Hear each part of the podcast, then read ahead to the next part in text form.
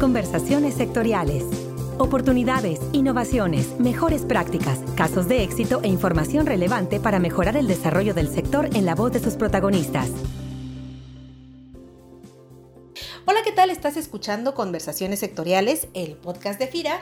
Yo soy Cecilia Arista y como sabes me especializo en buscar historias, casos y conocimientos que puedan apoyarte a ti que trabajas promoviendo la oferta de negocios de FIRA o a ti que haces comunidad con nosotros escuchando la información y las entrevistas de este podcast. Y bueno, pues entre los temas que por ahí les he venido debiendo a los compañeros de FIRA que conforman nuestro equipo de negocios, nuestra fuerza de venta en el país es esta cuestión de qué hacer para incrementar nuestra cartera de clientes aunque eso va a tomar un par de misiones más al respecto, me parece que antes de hablar sobre técnicas de venta, por donde tendríamos que empezar primero es conociendo cómo toman sus decisiones de negocio nuestros clientes. Así que para empezar a adentrarnos hoy en este tema de negocio, vamos a conversar con Miguel Verduzco. Él es fundador y director general de Light Organization, una empresa consultora especializada en transformar las prácticas y mentalidades de las organizaciones para eficientar sus procesos, entre ellos procesos de comercialización y diseño de productos. Y bueno, la idea es que Miguel nos comparta su experiencia en lo que se denomina hoy como Behavioral Economics o economía del comportamiento. Así que Miguel Verduzco, bienvenido, es un gusto contar contigo aquí en el podcast de FIRA. Muchas gracias, muchas gracias, gracias por la intro y gracias por la invitación al podcast. Sí, muy contento de poder compartir con ustedes algunas ideas. Oye Miguel, pues cuéntanos qué es esto de la economía del comportamiento y para qué nos sirve en los procesos de venta de productos y servicios. Eh, muchas veces y principalmente la base fundamental de esto y para la que nos sirve es entender un poco mejor cómo podemos influir en nuestros usuarios. ¿no? Muchas veces tendemos a pensar que la gente toma decisiones o se comporta de forma racional y en la mayoría de los casos no es así. Muchas veces tomamos las decisiones por cosas que no son racionales, no se basan en ciertos atajos que hace el cerebro de forma natural para ahorrar energía porque al final de cuentas el cerebro consume mucho, mucha energía. Entonces, el entender esto de esta forma y entender que el contexto va a influir en las decisiones que tomen nuestros usuarios nos permite cambiar el contexto que le estamos presentando para que las decisiones que tomen sean más favorables para ellos y también sean más favorables para nuestros negocios. Cuando tú quieres cambiar comportamientos, tienes que entender que hay tres elementos en juego. El comportamiento que quieres cambiar, que tienes que tenerlo como bien identificado, las barreras que afectan en ese comportamiento, ¿no? que pueden ser logísticas o pueden ser psicológicas, y los beneficios que obtiene la persona al llevar a cabo ese comportamiento. Cuando tú tienes eso y defines bien qué es lo que quieres cambiar, puedes ir jugando con esos elementos, quitar las barreras, poner barreras, incrementar los beneficios, bajar los beneficios. El tema y la complejidad es que siempre depende, porque qué tanto influye una barrera y qué tanto influye un beneficio depende de los modelos mentales que tiene la persona que está expuesta a tu producto, a tu servicio o a tu proceso. Por eso es bien, bien importante segmentar a tus clientes y eso influye en tales cómo tenga que ser el producto o cómo tenga que ser el proceso de ventas o cómo tenga que ser transmitido el mensaje o cuáles sean los canales de comunicación. Entonces, lo importante es entender que los clientes son muy diferentes, pero hay ciertos grupos que pueden tener las mismas bases en cuanto a cierto entendimiento de las cosas, que muchas veces recaen los modelos mentales que Entonces, si tú entiendes que tu audiencia está dividida en dos tipos de modelos mentales, tienes que construir productos y procesos específicos y tienen que ser diferentes para una de la otra, porque la misma barrera o el mismo beneficio va a motivar de una forma diferente a unos que a otros. Por ejemplo, una barrera psicológica podría ser la percepción de riesgo es una barrera y justamente está, está bastante identificada y categorizada dentro de un tipo de sesgos y es el sesgo presente. Y el sesgo presente eh, tiene diferentes sesgos y uno que está comprobado es que nos duele mucho más una pérdida que una ganancia por el mismo valor. Perder 100 pesos para mí es mucho peor que no ganar 100 pesos. Hay otro sesgo que es aversión a las opciones. La gente normalmente no toma decisiones cuando hay demasiadas opciones. Uno, hay fricción de, oye, tengo que evaluar todas. Pero dos, también la sensación de que tome una elección incorrecta cuando hay muchas es mayor a la, sensación de que tome una elección incorrecta cuando tengo pocas opciones. Este sesgo de que no me quiero equivocar y no y tener esta sensación de que perdí algo hace que a veces las personas se paralicen y no avancen. Entonces,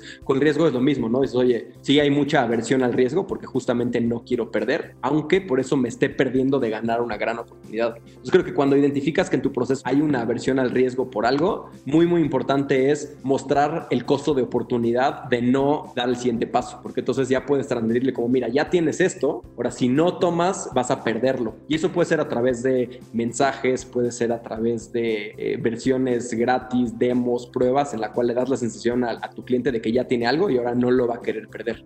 Oye, ¿y se puede hacer economía del comportamiento para prospectar clientes? Sí, totalmente, totalmente. Em, mucho varía el canal de venta que tengas, pero a final de cuentas tú siempre quieres crear confianza en el proceso de venta y, y la confianza también tiene que ver con la percepción de la persona hacia ti, hacia tu producto y tu servicio. Básicamente la confianza se crea a través de cuatro elementos. Tu cliente potencial perciba que eres sincero, otro que tengas la competencia de entregarle lo que le estás ofreciendo, otro que tengas el compromiso, tengo el tiempo, no me voy a comprometer, no te voy a vender cosas que, no, que todavía no tengo y otro, la credibilidad, cómo has ido construyendo credibilidad a través de tus credenciales o a través de tu relación conmigo o a través de tus éxitos. Entonces, todo eso se construye a través de un proceso y, hay que irlo desarrollando. Y ahora, hay otros elementos también como de persuasión psicológica. Tú quieres que la gente te perciba o perciba tu marca y, y le guste. Y hay un sesgo, un modelo mental en el cual dice, es más probable que a ti te caiga bien alguien a quien tú le caes bien. Si tú como marca le demuestras a tu cliente que te simpatiza, va a ser más probable que el cliente también simpatice contigo. Hay otro que se basa en autoridad, ¿no? Como que muchas veces seguimos lo que la autoridad dice. Entonces, si logras que haya ciertas revistas de la industria o ciertos eh, líderes de opinión o cierta cantidad de usuarios que hablan bien de ti, eso para mejorar la, la prospección y al final convertir más clientes. Y bueno, ahora con este tema de la pandemia, ¿cómo aplicar economía del comportamiento ante clientes que no podemos observar directamente?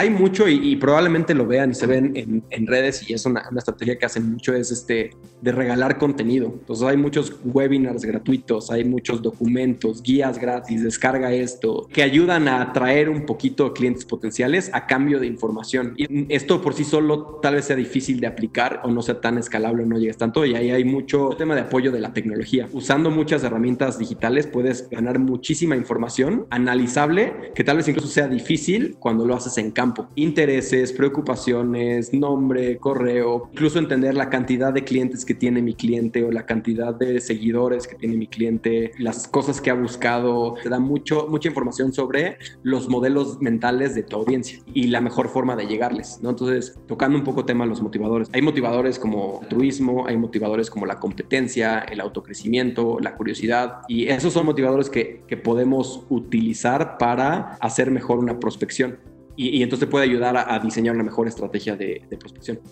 Última pregunta. En FIRA estamos por iniciar un nuevo ciclo de nuestra estrategia institucional. ¿En qué piensas que nos puede servir esta ciencia del comportamiento como para hacer que la nueva estrategia eh, pueda ser adoptada por todo el personal y en ese mismo sentido podamos también lograr transmitirla a nuestros clientes? Eh, uf, buenísimo. A final de cuentas creo que es, y como platicábamos, hay muchas aplicaciones de ciencias del comportamiento y nunca las puedes voltear a ver como una herramienta única. Siempre tiene que ir de la mano con marketing o con desarrollo de tecnología o con diseño de producto o con procesos o con gestión del cambio, ¿no? Como que hay, diferentes aplicaciones. Una aplicación que me imagino que aquí podría ser bastante, bastante relevante es toda este, esta gestión del cambio para que las personas no tengan una resistencia, como está el sesgo del status por naturaleza las personas preferimos las cosas como están. Entonces, eso definitivamente es una barrera que va a haber al querer transformar ciertas prácticas de negocio. Entonces, como puede funcionar muy bien es que cuando estás planteando la estrategia, también te cuestiones cómo tienen que cambiar los comportamientos de las personas que van a ejecutar la estrategia, cómo se comportan ahora, cómo se tienen que comportar después y qué elementos puedo integrar para que ese cambio de comportamiento sea más fácil y al final se traduzca en una buena adopción de esta nueva estrategia institucional. Bueno, pues con Miguel hay un montón de temas que podremos platicar sobre la ciencia del comportamiento para todo, pero por lo pronto nos quedamos con esta súper útil y valiosa información. Y antes de despedirnos, Miguel, ¿cómo pueden llegar a ti y a Light Organization quien quiera y necesite saber más de lo que tú haces con tu equipo de trabajo? Eh, principalmente pueden ver nuestra página web www.liteorg.com o escribirme un correo a miguel.verduzco con V chica y Z arroba liteorg.com. Miguel, mil gracias por compartir con nosotros tu tiempo y conocimiento. Sí, muchas gracias y feliz de, de platicar al respecto y muchas, muchas gracias por la invitación. Y como cada semana ya saben que les invitamos también a que nos retroalimenten con sus likes, comentarios y sugerencias desde las páginas de Facebook, Twitter y LinkedIn de FIRA para que nos comenten sobre el tema de esta emisión y sobre qué tema les gustaría escuchar en el podcast.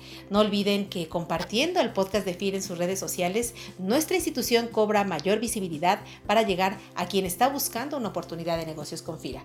Se despide de ustedes Cecilia Arista y en la producción Axel Escutia, deseando como siempre para todos una excelente semana de actividades. Hasta la próxima emisión. Este podcast es una producción de la Subdirección de Promoción de Productos y Servicios de FIRA.